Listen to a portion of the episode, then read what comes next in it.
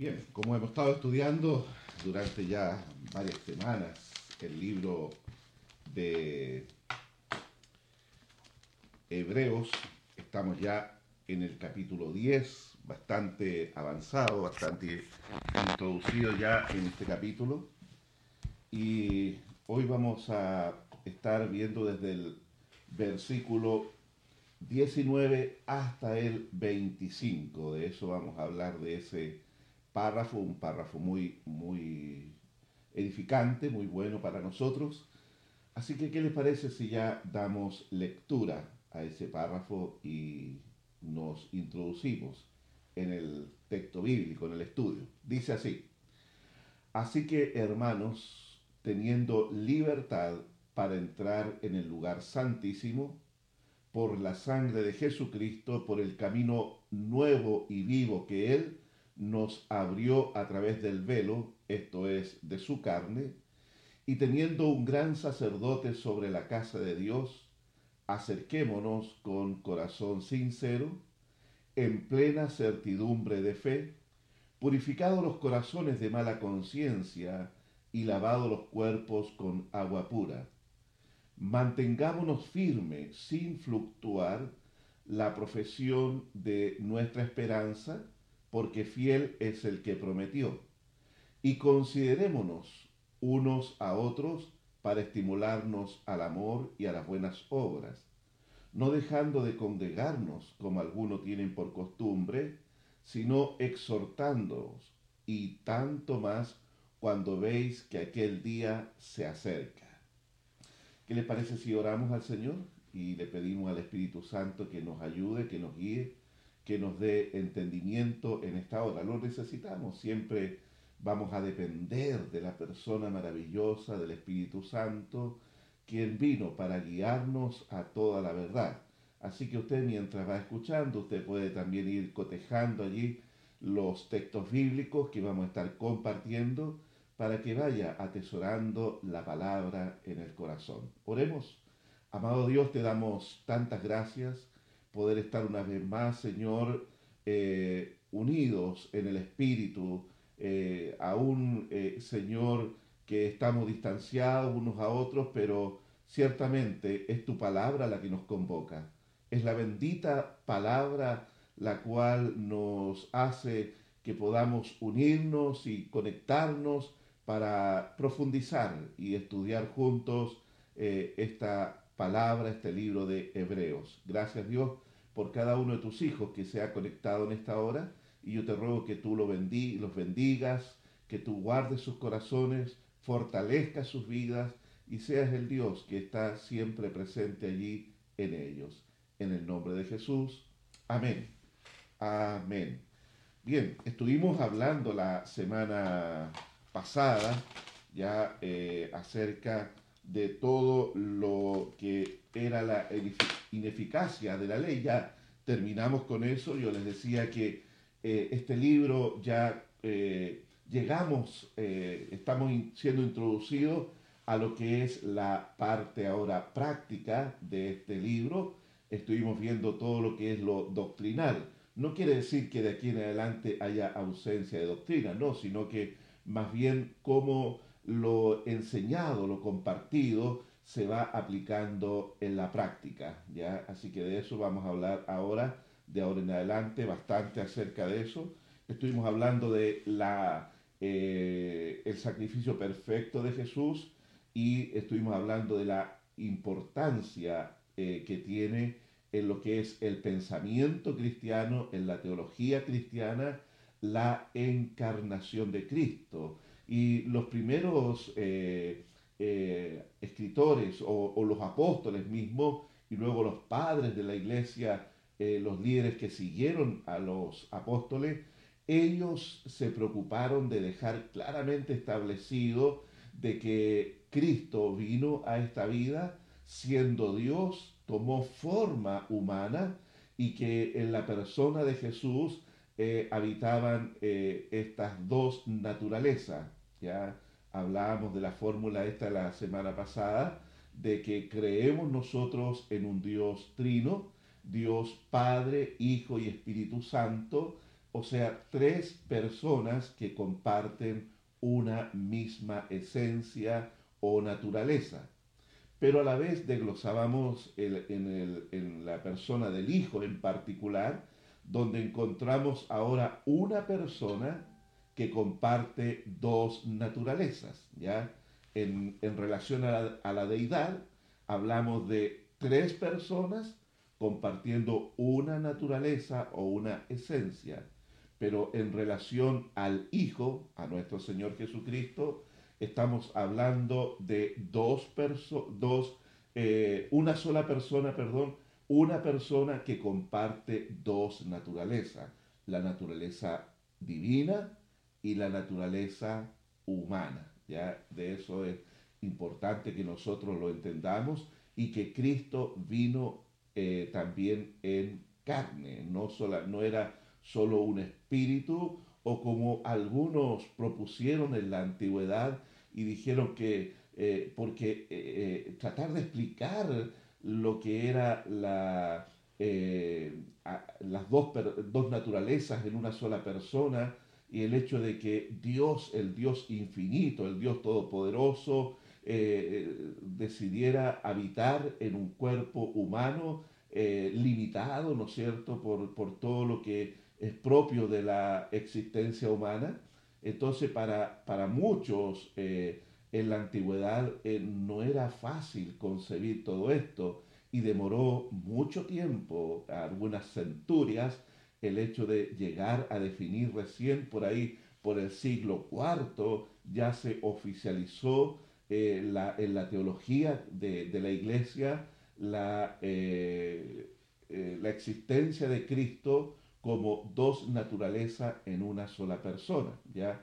Y algunos postulaban diferentes cosas, por ejemplo, unos decían que no, que, Dios eh, se posicionó de un cuerpo humano de Jesús, entonces tenemos al Cristo y tenemos al Cristo divino y al Jesús humano. Entonces hay, varias eh, teorías que, se fueron eh, estableciendo en el tiempo pero lo bueno es que al final predominó la revelación bíblica, donde encontramos allí en la escritura, especialmente cuando uno lee eh, el libro de Filipenses capítulo 2, donde el apóstol Pablo habla justamente de, esto, y ahí nos dice claramente de que Dios habitó en cuerpo humano. Entonces eso recién en el siglo IV la iglesia pudo ya llegar a acuerdos definitivos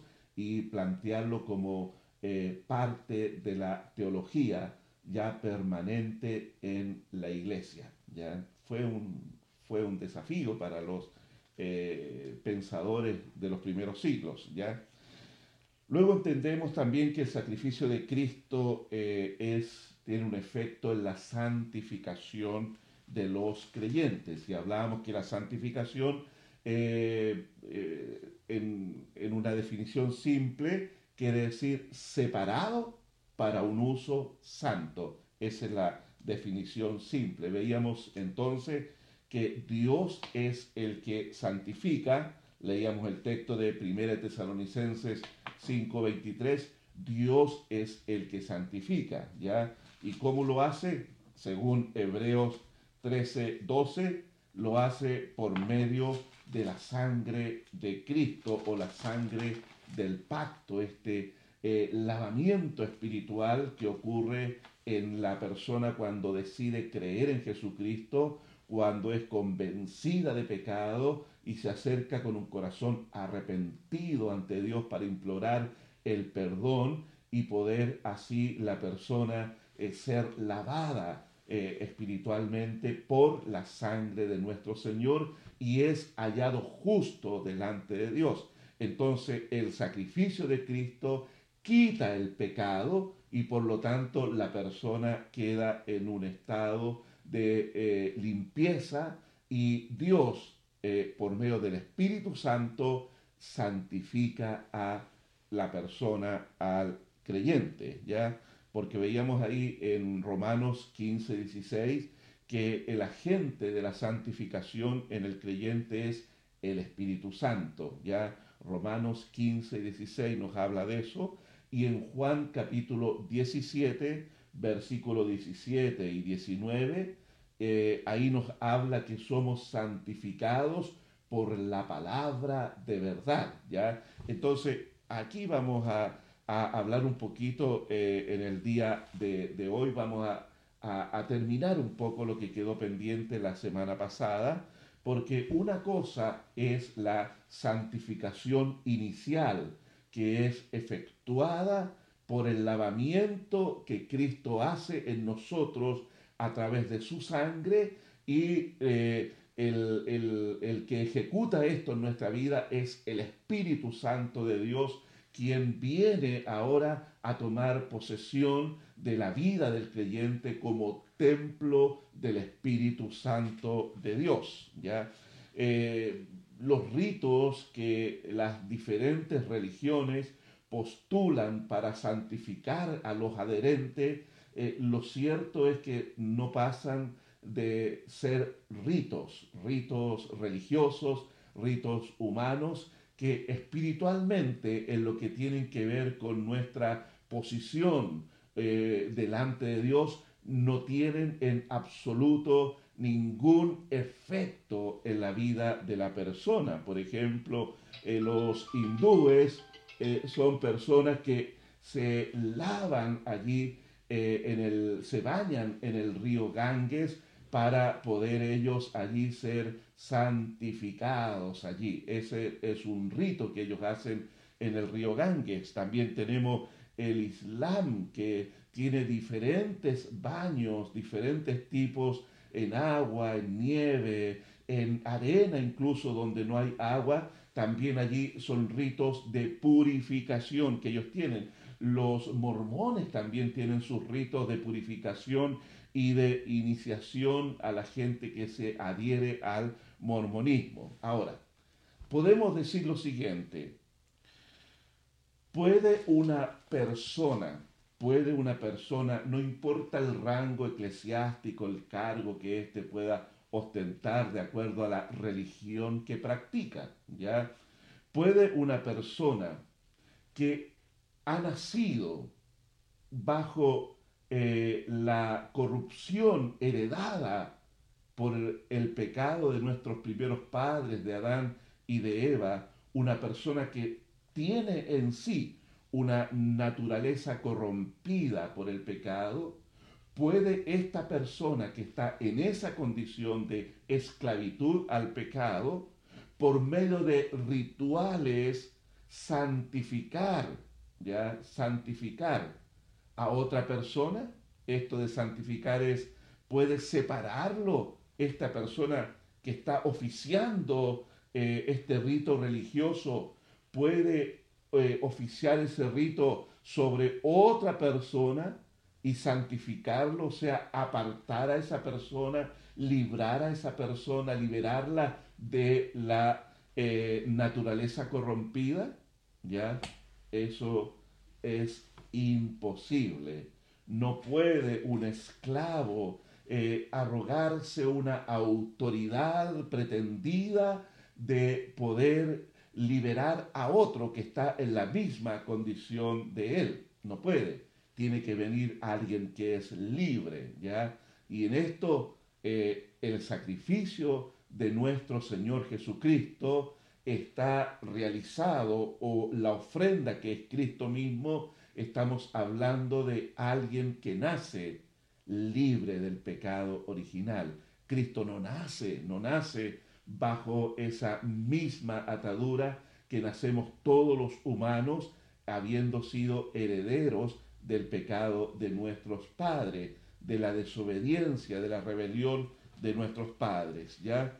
Entonces, solamente Dios, Dios tiene la facultad de liberar al hombre de la esclavitud del pecado. Por eso Jesús dice ahí en Juan 8:32, conoceréis la verdad y la verdad os hará libres. Luego dice en Juan 8:36, si el Hijo os libertare, seréis verdaderamente libres, ¿ya? Entonces, solo nuestro Señor Jesucristo tiene la eh, autoridad para liberar a los que están en esclavitud, ¿ya? Y esta liberación eh, necesariamente involucra también el perdón. Mire, hubo un episodio ahí en los evangelios cuando eh, nuestro Señor Jesucristo le es presentado un hombre paralítico que estaba allí en una camilla y cuatro hombres le cargaban, dice allí la palabra, ¿ya? Entonces Jesús, al mirar a este hombre, le dice, hijo, tus pecados te son perdonados. ¿Requería ese hombre el perdón? ¿Iba por eso o iba por la sanidad? Eh, es válido preguntarse eso. Pero el Señor que conoce los corazones y conoce la real necesidad de las personas, le responde o le, le, le otorga en ese momento el perdón de pecados. Entonces, e, e, escuche esto porque estaban allí en la audiencia, los que estaban en esa casa, habían los líderes religiosos, estaban ahí los fariseos, estaban observando eso y murmuraban en sus corazones y decían entre ellos, ¿quién se cree este si solo Dios puede perdonar los pecados? Ya es interesante el desarrollo de todo este evento que ocurre allí en esa casa, porque lo que sucedió es que el Señor, conociendo los pensamientos de ellos, le dice, ¿por qué ustedes están deliberando allí en sus corazones? ¿Ya? ¿Qué es más fácil decir? levántate y anda, o tus pecados te son perdonados. ¿Qué es más fácil? Bueno, los eh, eh, líderes religiosos que estaban allí, ellos sabían, ellos entendían que ambas acciones solamente estaban dentro de la jurisdicción divina. Solamente Dios Todopoderoso podía ejecutar tales acciones. Entonces, sin más, el Señor le dice luego al paralítico, levántate, toma tu lecho y anda. Entonces, ¿quién estaba presente allí? Jesús se lo deja allí sin lugar a duda de que es Dios mismo quien está presente allí para perdonar los pecados del paralítico y para levantarlo de manera milagrosa de la condición y el estado que este hombre se encontraba allí. Entonces, solo Dios puede liberar al hombre de su condición de esclavitud en la cual vive por causa del pecado o de la desobediencia de nuestros primeros padres, los cuales nos heredan a toda su descendencia esta naturaleza corrompida, inclinada a hacer lo malo. Entonces, la santificación que opera por medio del Espíritu Santo, la cual es el resultado de la obra de Cristo en la cruz, a través de su sangre, de la sangre del pacto, nos lavó, como dice el capítulo 13 de Hebreos, entonces somos nosotros liberados de esa esclavitud, ¿ya? Pero una vez que nosotros somos liberados, tenemos que entender que este, eh, esta santificación inicial es el comienzo ahora de un proceso hacia una santificación eh, permanente en nuestra vida. Dice Primera de Corintios capítulo 1, eh, voy a leerlo, aquí tengo mi Biblia, Primera de Corintios, si usted quiere me acompaña, ahí al capítulo 1, dice así la palabra del Señor. Capítulo 1, verso 2. Dice a la iglesia de Dios que está en Corinto, a los santificados en Cristo Jesús. Eso es la santificación inicial, operada y obrada soberanamente por Dios en la vida del creyente. Esto está ajeno a cualquier rito religioso. La persona no es santificada el momento que se bautiza con agua, de ninguna manera. aun cuando la Iglesia Católica lo promueve de esa forma. Dicen que con eh, el bautismo de los infantes se le quita el pecado original. Ese es un mero rito, no, no, no ocurre allí en ese instante, sino que la santificación es eh, ocurrida en el momento que la persona decide poner su fe en Jesucristo y por medio del arrepentimiento solicita el perdón de sus pecados al único que puede perdonarle, que es nuestro Dios, ¿ya? Lo cual ha hecho posible Dios por medio del sacrificio del Hijo, de nuestro Señor Jesucristo. Por eso dice acá que somos santificados en Cristo. Pero luego dice, llamados a ser santos con todos los que en cualquier lugar invocan el nombre de nuestro Señor Jesucristo. Entonces, hay aquí una acción divina que es la santificación del creyente, pero luego está el proceso, este llamamiento a ser santo, como también lo dice el apóstol Pedro en su primera carta, cuando él dice, eh, ser santos, citando una, un, texto del Antiguo Testamento, ser santos porque yo soy santo, o así como yo soy santos, ¿ya? leíamos en Romanos capítulo 15, verso 16, estamos aquí al ladito de este texto, Romanos 15, 16, dice lo siguiente, para ser ministro de Jesucristo a los gentiles, ministrando el Evangelio de Dios para que los gentiles sean una ofrenda agradable y santificada por el Espíritu Santo. Entonces es también la persona del Espíritu Santo a la cual cada uno de nosotros somos llamados por Dios para ser llenos del Espíritu Santo, lo dice Efesios 5:18, no se embriaguen con vino, lo cual hay disolución, antes bien, ser llenos del Espíritu Santo. Ya entonces esta llenura tiene que ver en la práctica, en la vida cotidiana del creyente, tiene que ver con una acción de gobierno al interior nuestro, en nuestras decisiones, en nuestras motivaciones, en nuestras acciones, ¿ya? Tiene que ver con eso, la llenura del Espíritu Santo. En la práctica es el gobierno de Dios en el corazón del creyente. O sea, eh, en la práctica el creyente está eh, apartándose, apartándose cada día para santificar su vida, santificar sus pensamientos, santificar sus motivaciones, santificar sus acciones para luego vivir. ¿Cómo se logra esto? Por supuesto, con la capacitación que el Espíritu Santo nos otorga. Por eso Jesús dijo, recibiréis poder cuando venga sobre vosotros el Espíritu Santo de Dios. Porque la santificación del creyente no es el resultado de su esfuerzo humano. Entiéndalo por favor. No es que yo me esfuerzo para ser más santo para Dios. No, eso, eso tiene que ver con, con la carne. Eh, toda obra de la carne no conduce a una santificación que agrada a Dios.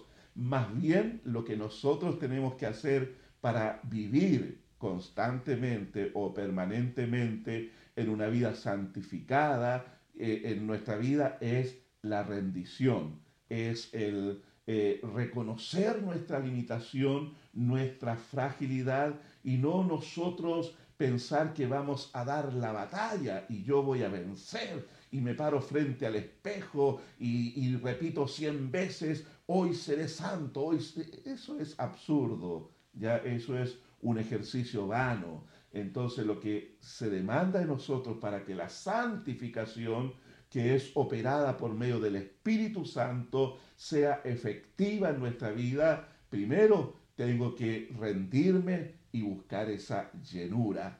Lléname, Señor, lléname, contrólame. Eh, sé tú el que gobierna mi vida. Sé tú, Señor, el que pone en orden mis pensamientos. Sé tú, Señor, el que corrige las motivaciones de mi corazón. Sé tú, Señor, el que toma el gobierno de todo mi ser. De eso se trata. Es práctico, no es algo eh, eh, teórico, ¿ya?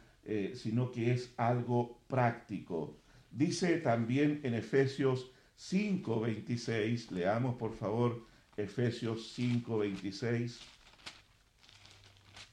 dice así, para santificarla, ¿a quién? A la iglesia, ¿no es cierto? Para santificarla, ya habiéndola purificado por el lavamiento del agua, por la palabra, ya, por la palabra.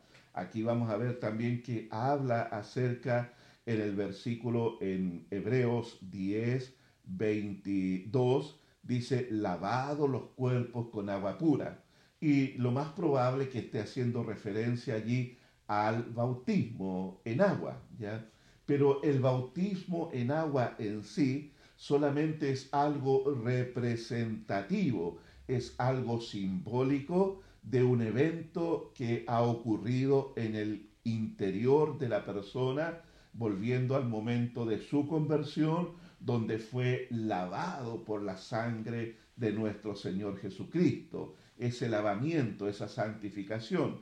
Pero el versículo que hemos leído aquí en Efesios nos otorga algo también muy importante. El lavamiento, la santificación que habla es efectuada por la acción de la viva palabra de Dios en la vida del creyente. ¿Cómo actúa esta palabra de Dios en la vida del creyente? La palabra actúa en la medida que nosotros voluntariamente nos vamos sujetando en obediencia a los principios que nos van siendo revelados en la palabra. ¿ya? E, eso es importante. No es solo conocimiento de la palabra, sino que es una, un entendimiento que va acompañado con obediencia. Muy importante eso. Mire, cuando Abraham sale eh, del lugar donde él vivía, allí eh, eh, al otro lado del río Éufrates, donde vivía Abraham, y sale por obediencia a la palabra. ¿ya? ¿Qué es lo que hace este hombre? Se apartó de todo el paganismo en el que vivía para dedicar su vida en obediencia al Dios que le había hecho el llamado. Entonces, este hombre fue recibiendo instrucciones. Dese cuenta que no recibió un plan acabado y completo de lo que iba a ser su vida de ahí en adelante, ahora porque estaba obedeciendo a Dios. Lo interesante de la historia de Abraham, que él fue recibiendo eh, nuevas instrucciones en la medida que él iba obedeciendo. Mire, fíjese en esto, y usted lo puede corroborar allí con la escritura. Dios le dijo, sal de tu tierra y de tu parentela y anda a la tierra que yo te mostraré. ¿Eh? Salió. Pero no salió él sin su parentela. Fue con su padre, fue con su hermano, fue con su sobrino, que le había dicho Dios, vete de la tierra que estás, sal. Sal de allí. No, no con tu parentela, sal de allí, le dijo. Pero él fue con su parentela y estuvo muchos años viviendo al norte de donde él iba a recibir la tierra. Luego que muere su padre, sale de Aram y se va al sur, al lugar donde iba a recibir la tierra. Pero ¿con quién se fue? Con su sobrino Lot. ¿Ya? ¿Cuál era el mandato? Sal de tu tierra y de tu parentela y anda a la tierra que yo te mostraré. Cuando tuvieron conflictos después con Lot, porque los ganados habían aumentado y ya los eh, siervos de ellos estaban peleando entre sí por, dar, por la comida para los animales, resulta que tuvieron que separarse allí. Y Lot escogió la tierra fértil de la llanura y eh, se fue. Fíjese usted en el texto bíblico allí, que una vez que Lot se separa de Abraham, entonces recién Dios vuelve a hablar con Abraham para darle más indicaciones respecto a lo que Dios iba a hacer con él, el propósito de Dios para con él. ¿Qué quiero decirle con esto? Que la palabra es también agente santificador en la vida del creyente. Y el crecimiento en lo que es la madurez cristiana, la santificación de la vida del creyente, va en directa relación con el hecho de que yo vaya poniendo en práctica lo que Dios ya me ha ido enseñando. Quiero recordarles un poquito lo que hemos estudiado de este libro.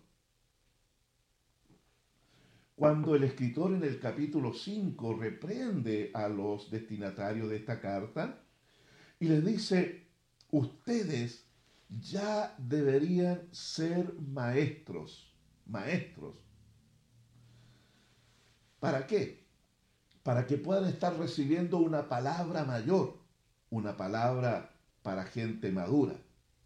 Pero como ustedes siguen siendo niños, es necesario que se les vuelva a dar leche y no vianda. Tienen necesidad de leche, de los primeros rudimentos, o sea, de las cosas elementales. ¿Entiende lo que le estoy compartiendo? De que si yo no pongo en práctica aquello que ya he ido aprendiendo en el Señor, el Espíritu Santo de Dios no me va a dar el entendimiento para que yo pueda ir comprendiendo cosas que son mayores. Tengo que volver a ser expuesto a aquellas instrucciones básicas. ¿Cómo se puede ver reflejado esto en la vida de una persona, de un creyente? Un creyente que puede llevar tiempo caminando en el Señor, en la fe o en la iglesia, entonces la persona tiene un conflicto con otro hermano en la iglesia, cosa que no debería extrañar porque eh, cuando hay humanos reunidos hay conflictos, hay diferencias, hay dificultades. Entonces esta persona tiene un conflicto, el hermano lo defraudó, el hermano él, siente que el hermano lo ofendió, que el hermano le falló y está resentido, tiene ese enojo en su interior. Y está bien, está bien, porque nos duele cuando nos sentimos defraudados por otra persona. Si el sentimiento no está mal, ya eh, negarlo no es bueno, ya no es bueno negar y tratar de esconder el, que estoy enojado, el que estoy herido, no es bueno tampoco. Pero cuando yo permito que ese sentimiento permanezca más tiempo del debido en mi corazón y luego condicione mi respuesta, mi relación hacia aquel hermano que me ofendió, entonces yo eh, voy acumulando un resentimiento, una raíz de amargura en mi interior y no estoy dispuesto a hacer lo que ya sé, lo que aprendí en el principio de mi eh, eh, conocimiento del Señor, que debo perdonar de todo corazón al que me ofende. Voy a pasar el proceso, claro, pero luego debo perdonar de todo corazón entonces yo cierro mi corazón allí y digo, no pienso perdonar a este hermano. Este hermano lleva tanto tiempo en la iglesia, mira, y hasta es un líder en la iglesia, no debería haber reaccionado, procedido de esa manera, debería él venir a pedirme perdón y no yo estar, estar perdonando. Entonces, ¿qué estoy haciendo? Estoy yo paralizando mi crecimiento ahora en Cristo. Yo lo estoy paralizando. Entonces, ¿qué sucede? Tengo la necesidad de que se me vuelvan a enseñar los primeros rudimentos de la fe. Estoy sufriendo un retroceso. Es por eso que le digo que Dios no va a volver a enseñarnos algo a menos que yo vaya poniendo en práctica aquello que ya he aprendido en el tiempo que llevo con el Señor. Podemos hablar de muchas cosas aquí, podemos hablar de lo que debe ser la actitud de generosidad del creyente, ser dadivoso del creyente. Y así.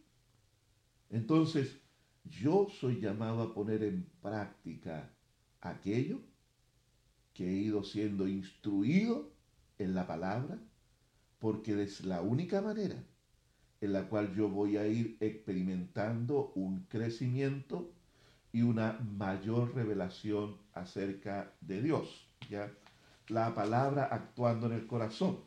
Otra cosa importante que a nosotros nos ayuda a poder ir creciendo en lo que es la santidad o en la madurez cristiana, lo encontramos en el capítulo 7 de Segunda de Corintios, ahí dice lo siguiente en el versículo 1. Segunda de Corintios 7.1 dice así. Así que, amados, puesto que tenemos tales promesas, limpiémonos de toda contaminación y de carne, de carne y de espíritu, perfeccionando la santidad en el temor a Dios o en el temor de Dios. ¿Ya? Temor de Dios no es tenerle terror a Dios, temor de Dios es tener una actitud reverente ante Dios y de supremo respeto hacia su grandísima persona, hacia este Dios eh, magnífico, este Dios eterno, todopoderoso, donde yo, la criatura, insignificante en comparación con Dios, puedo acercarme, puedo venir a Él con el respeto y ese respeto, ese temor reverente me debe conducir a obedecerle a Dios, a reconocerlo como el Señor, a reconocerlo como el amo de mi vida, como el dueño de mi vida, como aquel que tiene toda la autoridad para indicarme las cosas que debo hacer y las que no debo hacer. Es Dios a quien le debo mi obediencia. Entonces cuando yo entiendo esto, el temor a Dios es algo que me motiva a buscar la santidad en Dios. Y por último, Hebreos 12, 14, ahí nos menciona que la santidad es un requisito para un día ver al Señor. Seguir la paz con todos y la santidad sin la cual nadie verá al Señor. Se da cuenta que es importante que nosotros vayamos creciendo en esta eh, vida de santidad para con Dios. Sí, hemos sido hechos santos como una acción inicial, como la obra inicial. Es solo por esa acción eh, soberana, acción eh, divina, donde no hay para nada una intervención humana, aparte solo de el creer, nosotros creer. Hay, aquí hay una intervención divina, soberana, que nos hace santos. ¿Por qué? Porque a través del sacrificio de Cristo es quitado el pecado de nosotros. Somos justificados ante Dios. Es Dios actuando en el corazón del creyente que por medio de la fe declara su confianza y su dependencia en el sacrificio de Cristo. Y entonces Dios santifica. Y eso es sellado con el Espíritu Santo de la promesa. Dios Espíritu Santo no va a habitar en un corazón que trae aún la herencia y la corrupción del pecado de Adán. No va a habitar allí. Dios Espíritu Santo va a habitar en un corazón que ha sido lavado por la sangre de nuestro Señor Jesucristo. Esa acción inicial debe ser luego certificada o rectificada con una vida en santidad. Por eso dice en Primera de Juan, capítulo 2, versículo 6, el que dice que permanece en él debe andar como él anduvo. Cristo anduvo en santidad. Cristo anduvo en obediencia al Padre. Cristo anduvo en el temor a Dios. Él no transgredió la ley, la cumplió totalmente. Por lo tanto, usted y yo que decimos creer en Él, decimos permanecer en Él, somos exhortados a andar como Él anduvo, como hijos de luz, como hijos amados, apartados de toda inmundicia. ¿Ya?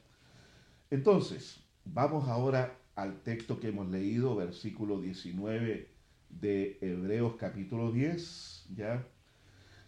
Es solamente nuestro Señor Jesucristo quien nos otorga la libertad para entrar al lugar santísimo. Aquí esta palabra, teniendo libertad, no está hablando de una eh, de un logro humano, no está hablando de un permiso para nosotros vivir como queramos, no, esta libertad es para entrar al lugar santísimo, o sea, nosotros, usted y yo, a través de Cristo, tenemos libre acceso a la presencia del Padre. Mire qué maravilloso eso, qué hermoso eso que no conseguimos nosotros, no hemos obtenido por mérito nuestro, siempre mantenga eso claramente presente en su vida, no es un logro humano, sino que es el resultado del sacrificio de nuestro Salvador Jesucristo. Siempre decimos que la salvación es gratuita, es un don de Dios, gratuito para el hombre, pero obtener la salvación, esta salvación gratuita, no fue gratis, fue pagado por la sangre de nuestro Señor Jesucristo. Como dice acá, por la sangre de Jesucristo, por el camino nuevo y vivo. Esto es en contraste con la ley de Moisés, que no es un camino que trae vida, no es un camino vivo, sino que la consecuencia, el resultado es muerte por el incapacidad del hombre de cumplir la ley. Ya lo hemos hablado bastante eso.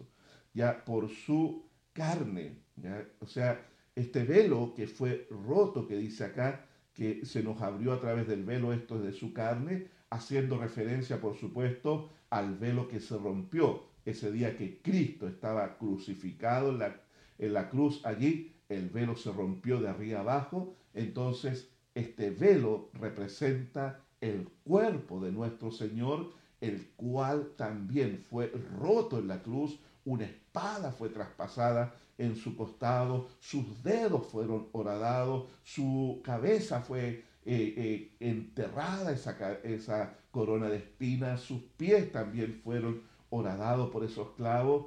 Él, a través de su carne, a través de su sacrificio, eso es lo que está haciendo referencia aquí. Nosotros tenemos ahora este camino nuevo y vivo, que es en Cristo Jesús nuestro Señor. ¿ya? Ahora, ¿qué se nos demanda? ¿Qué se nos pide? Desde el versículo 22 en adelante, se nos pide que nos acerquemos con un corazón sincero. O sea, está hablando aquí de actitudes y afectos. Cada uno de nosotros puede eh, conocer, no, no lo puede conocer alguien a su lado, cada uno de nosotros puede conocer las motivaciones internas, los afectos que están dentro del corazón de la persona. Eso es muy particular. Así que soy yo el que tengo que decidir que voy a acercarme con sinceridad de corazón, con la motivación correcta. No voy a Dios para conseguir algo, ya no voy a Dios por eso, sino que voy a Dios porque he aprendido a amar al Señor por todo el bien que Él hizo por nosotros y ahí se cumple la palabra que nosotros le amamos a Él porque Él nos amó primero. No tenemos nosotros en nuestro ser la iniciativa para amar a Dios. No, cada vez que podemos ver el corazón de Dios, somos impresionados, somos impactados por tanto amor expresado en favor de nosotros y que ese amor viene de una fuente eterna, inagotable. Dios no se cansará de amar a la criatura, al ser creado, y Dios no se cansará de amar a sus hijos que le están conociendo por medio de la relación personal que tenemos con Él. Y cuando somos impresionados por ese amor, ocurren tantas cosas en nuestro corazón. Somos sanados de la inseguridad. ¿Cuántos de nosotros crecimos sin ese amor paternal, sin ese amor de un padre? Y, y eso creó tanto vacío, tanta inseguridad, tanto rechazo en nuestra vida. Pero cuando somos impactados por el amor del Padre, este amor desinteresado, este amor incondicional que Dios tiene por nosotros, claro que va a sanar el corazón, claro que nos va a librar del temor al rechazo, porque Dios me ama a pesar de mí mismo. Dios me ama conociendo cada detalle de mi historia y Él, en su infinito amor, él ha querido, hermanos míos, dejar nuestro pasado atrás. A través de Cristo dice que Él se olvidó de todos nuestros pecados, de todas nuestras rebeliones. ¿Cómo no nos vamos a acercar con un corazón sincero? ¿Cómo no nos vamos a acercar con, con ese corazón libre de motivaciones equivocadas ante un ser que nos ha amado y nos sigue amando y nos seguirá amando por siempre de esa manera. Qué bendición, ¿no es cierto? Por lo tanto, no debemos tener temor de exponer nuestro corazón ante Él. esta palabra sincero eh, viene eh, también de, eh, aquellos, hace alusión a aquellos actores del teatro griego de allí de, esos auditorios donde la gente se sentaba a escuchar y el actor se ponía una máscara, una máscara de cera se ponía, la cual también tenía eh, una forma eh, eh, diseñada para amplificar la voz. Entonces ahí estaban los actores en el escenario y la gente en todo el auditorio podía escuchar y ellos usaban estas máscaras para representar, para actuar. Cuando habla sincero, está hablando libre de cualquier máscara que no que, que oculte la verdadera persona que yo soy. Ante Dios no necesitamos aparentar. Ante Dios no necesitamos demostrar espiritualidad. Ante Dios no necesitamos demostrar bondad. No. ¿Sabe, hermano amado? Ah, dice la palabra que Él nos amó. Amó. Antes de la fundación del mundo. Ya nos amaba ya. Antes de crearnos. Sabiendo Dios en su infinito conocimiento, en su omnisciencia, de que yo iba a tener conductas pecaminosas, de que yo iba a proceder de manera la cual ahora, teniendo la luz de Cristo, me avergüenzo de aquellas cosas. Dios las conoce, Dios las sabe. Por eso es importante cuando nos acercamos a este trono de gracia, a este trono de misericordia, ser quienes somos realmente. Hablarle a Dios acerca de los temores. Hablarle a Dios acerca de las inseguridades, hablarle a Dios acerca de las heridas del corazón. Él es mucho mejor que cualquier psicólogo. Mire, el psicólogo le puede ayudar mucho para que usted pueda entender el por qué ciertas reacciones en su vida. Pero el psicólogo no está facultado para sanar su corazón. Y estamos ante un Dios que ungió a Jesús de Nazaret. Y allí en Lucas 4:18 dice que esa unción, el Espíritu Santo que vino sobre Jesús, era para sanar a los quebrantados de corazón, para dar libertad a los cautivos. A veces me entristece tanto encontrarme con creyentes que llevan años en la iglesia, pero que viven atrapados por los temores, que viven atrapados por el rechazo en su vida, que viven atrapados por el miedo que otros sepan cosas que hizo, que ha hecho, que está haciendo. Viven atemorizados, atormentados. Otros llegan al punto de deprimirse por las heridas del corazón. Hermano, estamos ante un Dios que puede sanar tu corazón para ya no vivir con esa máscara ocultando la verdadera persona que somos en nuestro interior, pretendiendo mostrar una espiritualidad o, una estabilidad que no tenemos. Somos frágiles, somos propensos a ser heridos, somos propensos a cansarnos en el camino, a agotarnos. Por eso tenemos esta maravillosa fuente, como decía en el capítulo 4 de este libro de Hebreos, acerquémonos pues confiadamente al trono de su gracia, para hallar gracia, para alcanzar misericordia y gracia para el oportuno socorro. Ese es Dios, ese es Dios. No es el Dios de la religión, donde la persona tiene que mostrar una imagen y proyectar una falsa espiritualidad. No, Dios espera que nos acerquemos a Él con un corazón sincero, sincero. Eso espera.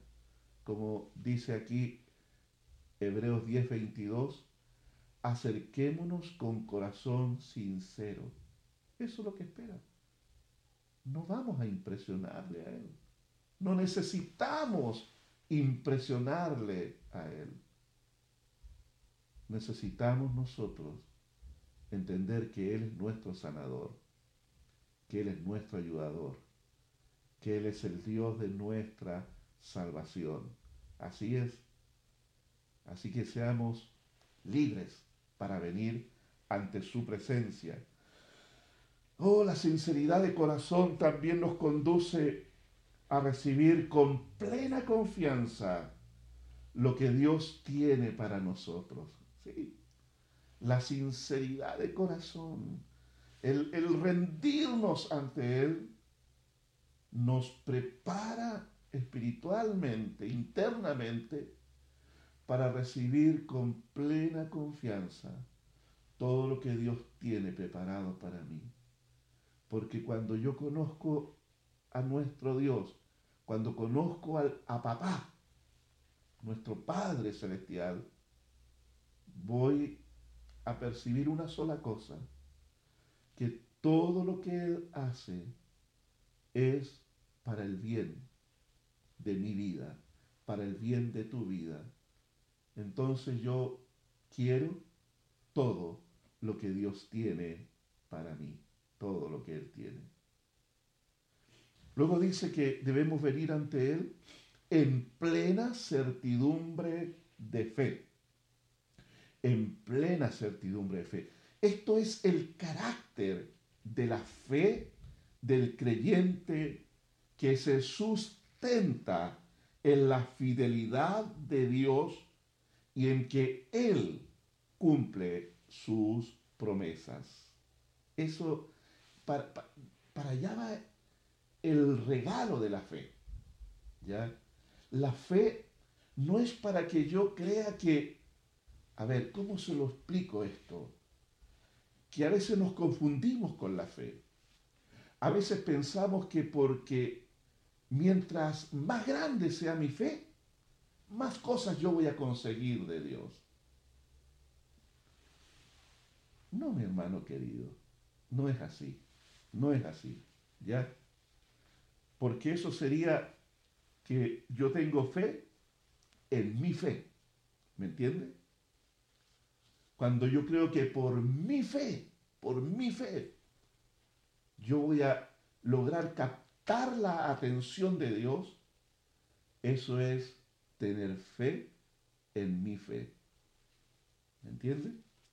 Se lo explico de esta manera. Estaba Jairo con Jesús y su hija estaba enferma en casa. Su hija estaba moribunda, agonizante. Luego vienen de la casa de Jairo para decirle, no molestes más al maestro, tu hija ha muerto. La verdad es que el mundo se le derrumbó a Jairo en ese momento.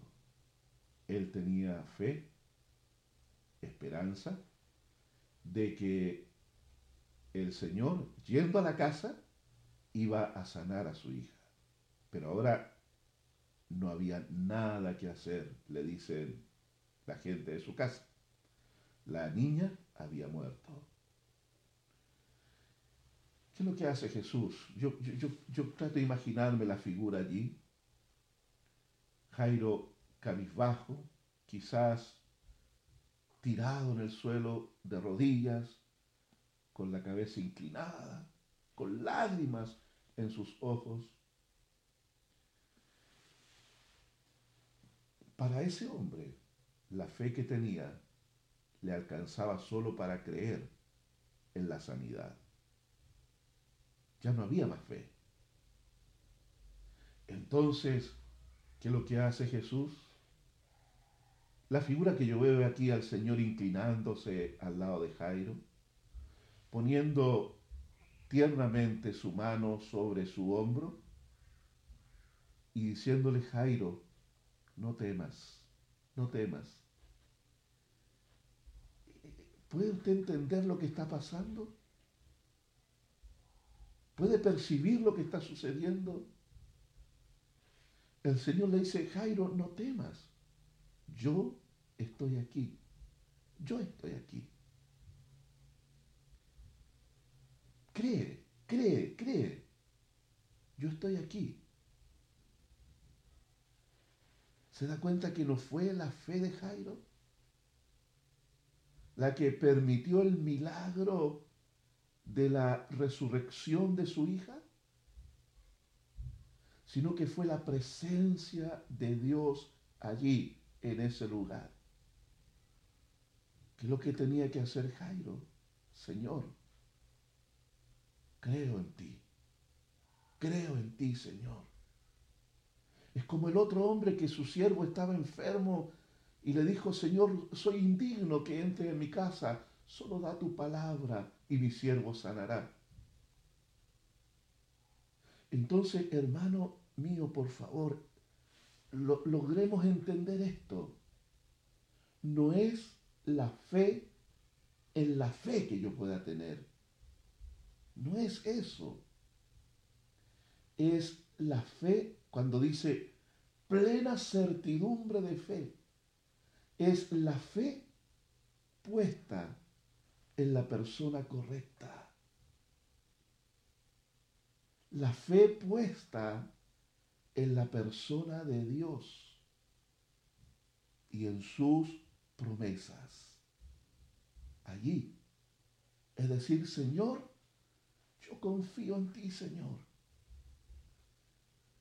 Pero sabes, Señor, aunque tú no me des lo que yo estoy pidiendo, pero yo sigo confiando en ti, Señor. Este hombre, Jairo, no recibió lo que estaba pidiendo. Él quería sanidad para su hija. Y su hija murió, mi hermano, murió. Entonces lo que tiene que hacer Jairo es quitar su mirada de la respuesta que él necesitaba y poner su mirada en el Dios misericordioso, en el Dios todopoderoso. Allí tenía que poner su fe él. Por eso Jesús le dice, no temas, cree solamente. Oh, si está presente el Señor, no hay lugar para el temor. No hay lugar para la incertidumbre. Él está presente allí. Entonces cuando yo tengo la certeza, mi hermano, la certeza de que el Señor está comprometido con su palabra, y Él dice en su palabra, he aquí yo estoy contigo todos los días hasta el fin del mundo. Entonces, ¿qué es lo que tengo que hacer? Es tener la certidumbre de la fe, que es poner mi confianza en que Dios está conmigo. Y eso no depende del grado de fe que yo tenga, de la medida de fe que yo tenga, no depende de eso. Depende que hay una palabra, que hay una promesa de Dios allí, presente, vigente, que es del nuevo pacto, está allí. Y Él dijo que iba a estar conmigo todos los días hasta el fin del mundo. Entonces yo digo, Señor, estoy en medio de toda esta situación adversa, difícil.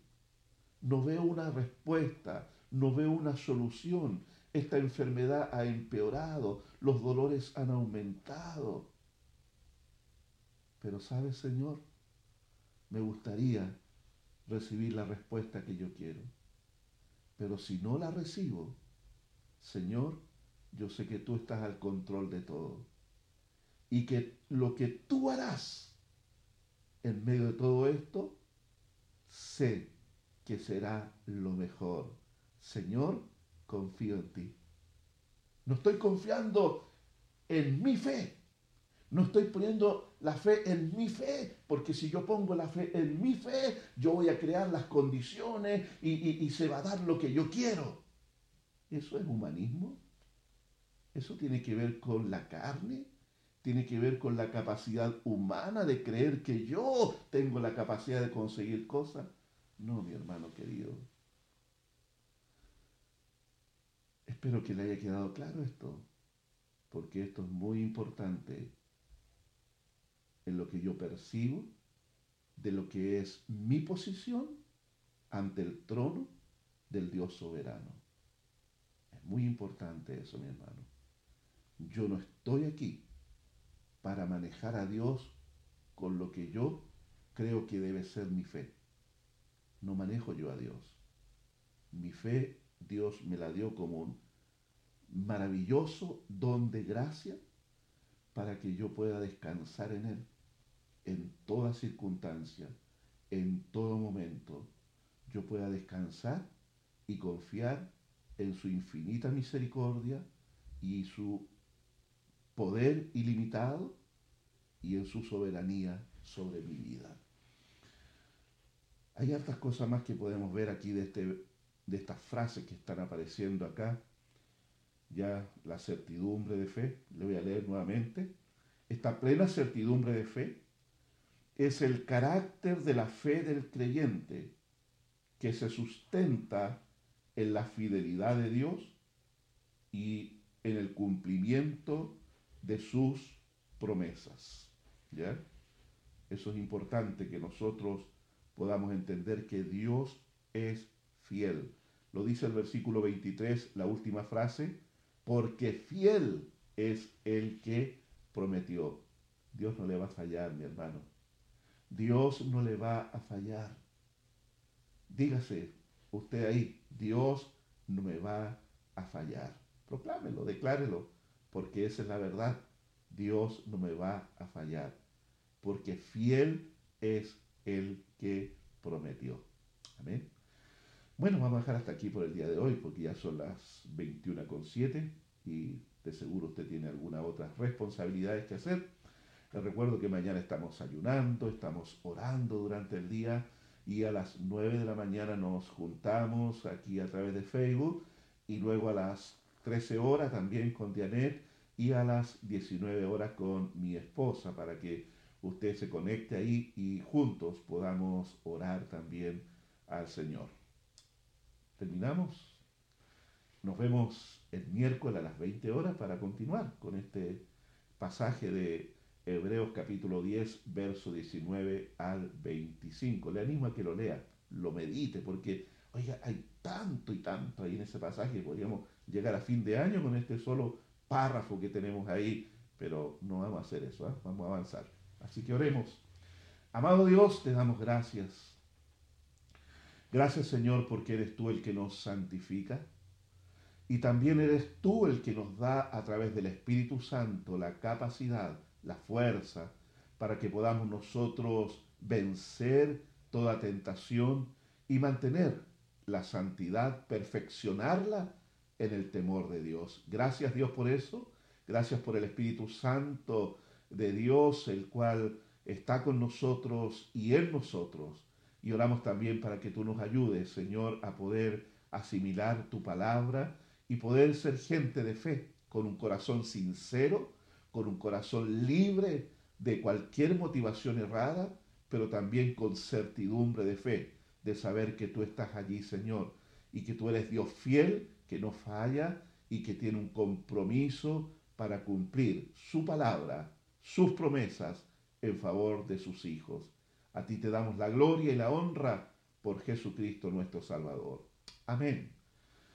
Dios los bendiga mucho. Ya un saludo a cada uno que estuvo participando del estudio el día de hoy y espero que el miércoles volvamos a conectarnos y seguir con esta palabra. Muy buenas noches.